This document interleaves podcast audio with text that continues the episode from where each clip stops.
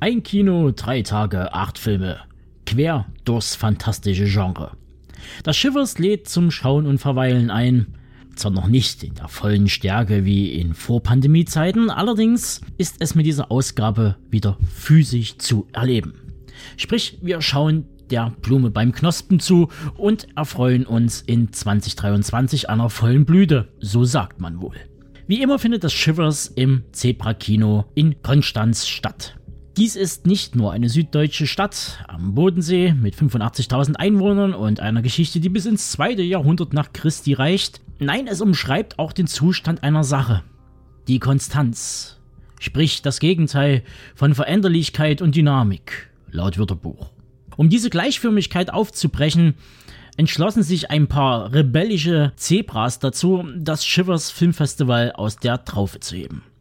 Dies geschah 2015. Mittlerweile können die Zebren auf sechs Ausgaben cineastischen Ungehorsams zurückblicken. In dieser Zeit konnten die Konstanzer das Dreiländereck Deutschland, Österreich und Schweiz mit gut 80 Lang- und 111 Kurzfilmen den Zauber des Kinos näher bringen. Und nun folgt der siebte Streich. Am 18.11., freitags, also am Eröffnungstag, geht's kontrastreich zu. Mit Strawberry Mansion schafft Filmemacher Albert Birney einen stilbewussten Streifen mit eleganten DIY-Vibes, der eine ganz eigene Traumwelt erschafft. Obwohl diese sehr irdisch und bürokratisch ausgerichtet ist. Denn wir begleiten den jungen Beamten Preble bei seiner Arbeit, die darin besteht, Steuern für Träume einzutreiben bis er auf die charmante und etwas schrullige Dame Bella trifft, die sich der staatlichen Gesetzgeber verweigert. Strawberry Mansion ist eine verträumt skurrile Version von Christopher Mongers, der Engländer, der auf einen Hügel stieg und von einem Berg herunterkam, von 1995. Also ein Stoff mit Augenzwinkern und stiller Botschaft. Weniger still, aber dafür umso wilder geht es bei dem Schlachtplatten-Franchise VHS zu. Die Rahmenhandlung ist schnell zusammengefasst. Bei der Stürmung eines heruntergekommenen Lagerhauses stößt ein Sondereinsatzkommando auf das Geheimversteck einer mysteriösen Sekte. Während der Durchsuchung finden die Ermittler eine Reihe von Videotapes mit gar albtraumhaften Inhalten.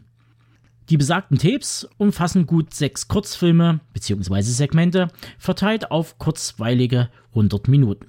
Die kreativen Köpfe hinter der Anthologie sind Simon Barrett, dieser ist bekannt für seine Drehbucharbeiten zu Your Next, The Guest oder für das zukünftige Remake von I Saw the Devil. Stephen Konstanski, The Void, Psycho Gorman, Chloe Ogunu, die mit ihrem diesjährigen Langfilmdebüt Watcher einen kleinen Achtungserfolg landete. Und, um noch einen Namen in den Ring zu werfen, Timo Tiayanto, der wie kein anderer für blutige Kost steht. Wem der Name gerade nichts sagt, der dürfte spätestens bei Titeln wie Headshot oder The Night Comes for Us hellhörig werden. Wie ihr hört, da kommt einiges zusammen, jeder besticht durch einen individuellen Stil und eigene Qualitäten. Ein Festivalauftakt, der ein bisschen das Event abbildet. Blutig, bunt und betörend. Ach ja, beim Großteil der gezeigten Titel auf dem Shivers Filmfestival handelt es sich natürlich um Deutschland-Premieren. Was zur Folge hat, dass die Filme im Original laufen. Aber keine Angst, es werden Untertitel gereicht. Ein Umstand, der bei Festivals eher selten der Fall ist. Doch kommen wir zum Samstag. Dieser steht nicht nur für die Halbzeit des Festivals, er birgt auch das Centerpiece Holy Spider in sich.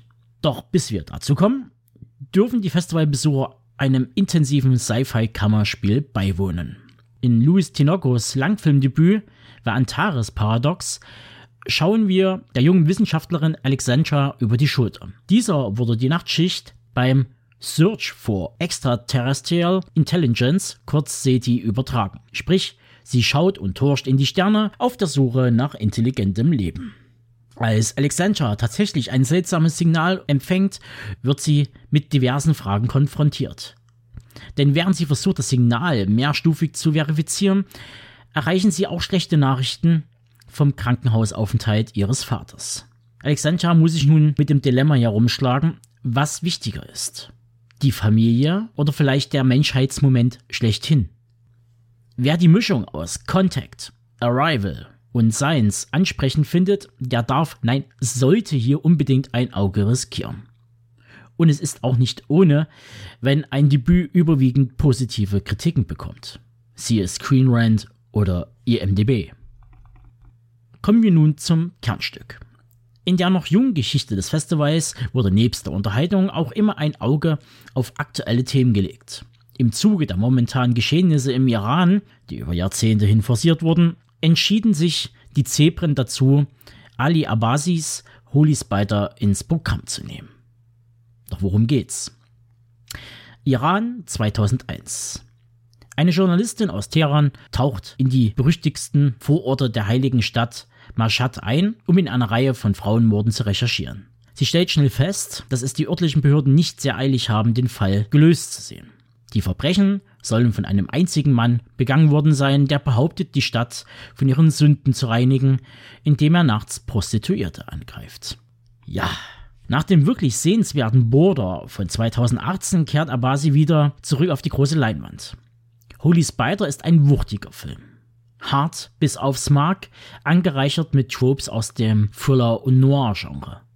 Ben Gennigsburg auf rogerebert.com schrieb ziemlich zutreffend, vor allem ist es ein Film über soziale, politische und religiöse Fäulnis mit einer eingebrannten Frauenfeindlichkeit, die nur dann ein Thema ist, wenn sie offen und offensichtlich wird. Holy Spider wird für heiße Diskussionen und ein unwohles Gefühl sorgen.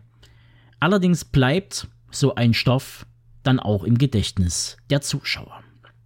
Ob das auch auf den kommenden Film zutreffen wird, muss jeder für sich selbst entscheiden. Auf jeden Fall wird er sich in die Herzen der X-Mess Horror Community einbrennen. Denn wo Joe Bakers draufsteht, ist auch einer drin. Oh boy, it's Santa! Santa has something very special in his sack for you two. Man wird beim Lesen des Plots zu Christmas, Bloody Christmas, das Gefühl nicht los, dass besagter kleiner Audioschnipsel aus der Futurama X-Mess Story plus einer Sichtung von Camerons Terminator Mr. Bekos dazu bewogen hat, die krude Weihnachtsmeer in seinem Kopf aufs Papier zu bringen. Anstelle von Fry und Kollegen muss sich Tori, die Inhaberin eines Plattenladens mit Hang zum Metallischen, einem Androiden Santa Claus erwehren. Ob sie es schafft, dem dicken Onkel aus Altmetall den Stecker zu ziehen, erfahrt ihr exklusiv im November beim Shivers 2022. Was ich aber vorab verraten kann, ist, dass zum einen Abraham, Parker Lewis, der Coole von der Schule, Ben Ruby, ins Gewand des Weihnachtsmanns schlüpfte und dies mit einem fetten Synthscore aus der Feder von Steve Zombie Moore in Szene gesetzt wurde. Und zum anderen sorgten die beiden Effektmaker Josh und Sierra Russell für die stylische Matschepampe im Film. Was die Namen sagen euch nix? Dann schaut mal Netflix The Ritual oder den neuen Hellraiser an. Erste Stimmen zum Film sind trotz des niedrigen Budgets für so ein grafisches Werk voller Lobes. Und damit schließt Tag 2 von 3. Der Samstag war und steht eindeutig für den krassesten Ritt auf dem Rollercoaster der Gefühle. Nun läuten wir das Finale des Festivals ein. Denn wie ein altes Sprichwort besagt, wie der Freitag sich neigt, so der Sonntag sich zeigt. Schließt das Festival den Kreis. Der Epilog schlägt zarte Bande zum Prolog. Heißt im Klartext, es geht wieder etwas weirder zur Sache. Im Angebot haben wir einen Beitrag aus Estland, England und Südkorea. Zur besten Kaffee- und Kuchenzeit kehrt der geneigte Cineast ins Hotel zum verunglückten Alpinisten ein, um dort bei bester Aussicht ein Whodunit Mystery Noir Thriller mit Cypher-Elementen frei nach den Strugatsky Pros zu erleben. Ihr wisst schon, die Brüder, die Es ist nicht leicht, ein Gott zu sein oder Picknick am Wegesrand geschrieben, beziehungsweise Tarkovskis Stalker beeinflussten. Gut 40 Jahre nach der letzten regulären Aufführung, damals in der DDR, glaube ich, erschien nun per Kamera Obscura dieses Kleinod als limitierte Edition. Beim Shivers allerdings könnt ihr Grigori Kromanows eigenwillige und zugleich wundervoll fotografierte Interpretation auf der großen Leinwand erleben. Definitiv ein Werk das all eure Aufmerksamkeit abverlangt, aber ihr werdet belohnt. Wem nach der mörderischen Abriss-Ski-Veranstaltung der Sinn nach leichter, aber dennoch hintersinniger Kost steht, der sollte Manfish von Mark Coleman eine Chance geben. Denn hier servieren euch die Zebren ein Cocktail bestehend aus etwas Ariel, Splash und einem Schuss Shape of Water. Kenway Island, eine beschauliche Insel an der Mündung der Themse in der englischen Grafschaft Essex. Hier verbringt und lebt und wahrscheinlich stirbt auch irgendwann Terry. Zumindest hat er sich mit dieser Vorstellung abgefunden, bis irgendwann eine Mensch-Fisch-Kreatur in sein Leben gespürt wird. Terry wittert die Möglichkeit auf großes Geld und ein anderes Leben. Doch dann verliebt er sich unverhofft in den außergewöhnlichen Gast. Eine Liebe über alle Grenzen hinweg erblüht. Aber wie soll das Leben ohne die rosarote Brille ausschauen? Wird er am Ende von der Gesellschaft geächtet? Und sperrt man die neue Liebe seines Lebens in eine Sea Life Show? Fragen über Fragen und die Antwort erhaltet ihr gegen 17.30 Uhr im Sinne aquaristischen Saal des Zebra-Kinos. Nachdem man sich bei Fisch und Chips die Tränen der Verzückung weggewischt hat, folgt nun die Krönung. Der Zenit, die Pointe oder auch der letzte Akt. Und es wird noch einmal ganz groß. Decision to Leave von Park Chan-wook, Oldboy oder die Taschendiebin, steht auf dem Plan. In bester Hitchcock-Manier werden hier falsche Pferden gelegt, Charaktere zwischen Pflicht und Leidenschaft porträtiert und Begehrlichkeiten geweckt. Im Mittelpunkt des Geschehens steht der Ermittler He Yong, der den Tod eines Mannes in den Bergen untersucht und währenddessen die geheimnisvolle Frau des Toten, Syré, kennenlernt und Gefühle für sie entwickelt. Doch eine unweigerliche Frage muss sich unser Detektiv gegen Ende stellen, ob er will oder nicht. Hat die Ehefrau etwas mit dem Tod ihres Mannes zu tun? Hm. Decision to Leave wirkt unheimlich dicht und zugleich streut er Finden ein. Diese Art des Geschichtenerzählens gerät in den letzten Jahren kontinuierlich aus der Mode. Aber John Rock gelingt es sowohl, das Cineastenherz als auch ein breiteres Publikum zu begeistern. Und ich finde, besser kann ein Abschluss für das Shivers 2022 nicht aussehen. Die Zebren sind zurück, haben sich rausgeputzt, die Streifen hochgekrempelt und in die Hufe gespuckt. Die Filmauswahl kann sich sehen lassen. Nach zwei Jahren Pause und Online-Streaming-VOD-Gewerkel wird Kino endlich wieder erlebbar gemacht. Das trifft auch auf das Rahmenprogramm zu. Nebst der Langfilme wird es auch wieder Kurzfilme geben, sowie das eine oder andere QA via Videocall. Welche Titel es final werden, könnt ihr in den kommenden Tagen über die Website des Festivals bzw. deren Kanäle wie Facebook und Instagram in Erfahrung bringen.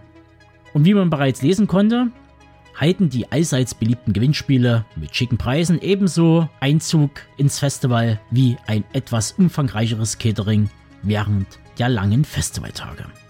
Ach ja, und das zweitwichtigste, nebst dem muggeligen Filmeschauen im dunklen Saal, ist natürlich das Austauschen und Feiern. Somit bleibt mir nur noch zu sagen, viel Spaß auf dem Shivers Film Festival vom 18. bis 20.11. im Konstanzer Zebra Kino. Einige Infos findet ihr auf unserer Seite unter deep-red-radio.com oder auf shivers.de. Ansonsten könnt ihr euch auf einen Recap bzw. einen Nachklapp zu den Festivaltagen freuen. Und bis dahin, macht's gut und geht mal wieder ins Kino.